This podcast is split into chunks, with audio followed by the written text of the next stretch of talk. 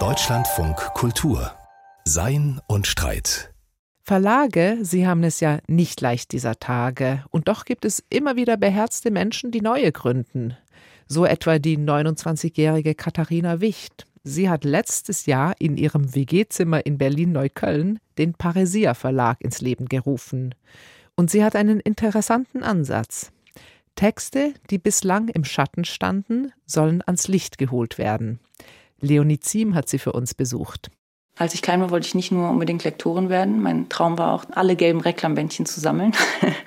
Dann habe ich Literatur und Germanistik eben studiert und habe gemerkt, dass es noch vieles gibt, was nicht in den gelben Reklambändchen drin ist, was aber trotzdem lesenswert ist. Erzählt Katharina Wicht, Gründerin des Verlags Paresia. Die Verlegerin will in der Edition Schatten Texte wieder auflegen, die es nicht in den Kanon geschafft haben, aber dennoch einflussreich waren. Die Bücher sind in Schwarz gehalten, ein Schatten der bekannten gelben Reklamhefte.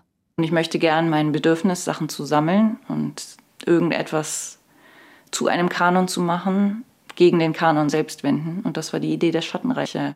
Einer dieser sogenannten Schattenautoren ist der österreichische Architekt Adolf Loos. Er zählt zu den Wegbereitern der Moderne und, das gehört auch zu seiner Persona, ist ein verurteilter Sexualstraftäter. Sein bekanntester Aufsatz Ornament und Verbrechen geistert bis heute durch die Kunstgeschichte und Geisteswissenschaften. Es drängt sich die Frage auf, warum sollte ausgerechnet Adolf Loos, einer der einflussreichsten Architekturtheoretiker des 20. Jahrhunderts, im Reich des Schattens beheimatet sein? Schattenautoren sind nicht unbedingt unbekannt vom Namen her, aber sind in Schubladen gerutscht. Das liegt vor allem daran, dass es sich bei den Texten um kleine Formen der Literatur handelt. Glossen, Artikel oder Essays in sehr freier Form, die weder einem klassischen Genre entspringen, noch eindeutig einer Disziplin zugeordnet werden können. Adolf Loos tüchtige Publikationsbestrebungen konzentrierten sich auf Zeitungen oder Flugblätter. Darin organisiert er zum Beispiel Wohnungswanderungen, einmalige Besichtigungsmöglichkeiten außerlesener Interieurs, Wohnungen und Geschäfte. Dadurch ist es natürlich einflussreich für die konkrete Umgebung, aber geht natürlich leichter verloren. Also Zeitungsartikel sind nicht Sachen, die man in einen Literaturkanon gut integrieren kann. Das Fehlen des Ornaments hat die übrigen Künste zu ungeahnter Höhe gebracht. Die Symphonien Beethovens wären nie von einem Manne geschrieben worden, der in Seide, Samt und Spitzen dahergehen musste. So heißt es in Loos Pamphlet gegen das Ornament. Heute kann man sagen, seine Sehnsucht nach dem Glatten wurde erfüllt. Wie der zeitgenössische Philosoph Byung-Chul Han in einer ähnlich polemischen Schrift bemerkte, ist spätestens mit dem Touchscreen eine Ästhetik des Glatten omnipräsent.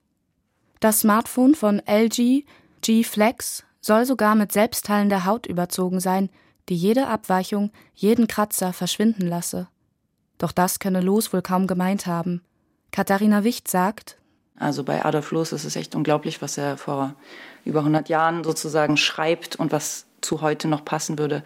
Also die Ästhetisierung des Alltags, die er kritisiert. Ich meine, da denkt man sofort an Instagram und soziale Medien, wo man versucht, alles zu ästhetisieren. Nebenlos erscheint in der Edition Schatten auch der Schweizer Psychoanalytiker Ludwig Binswanger, der sich an Freud abgearbeitet hat.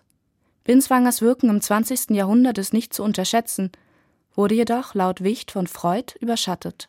Er sagt, wir können nicht einfach nur sagen, das steht für das im Traum und so. Die Träume sind eine eigene Existenzweise. Und Binswanger schafft es eben Freud ein bisschen weiter zu denken, innerhalb des Freud-Universums könnte man sagen. Binswanger kritisiert vorrangig Freuds Interpretation von Träumen.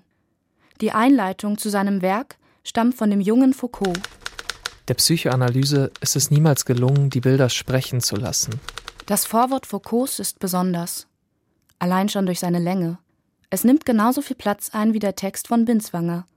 Was jedoch bei all diesen Namen auffällt, Loos, Binswanger, Foucault, bisher publiziert Wicht nur männliche Autoren.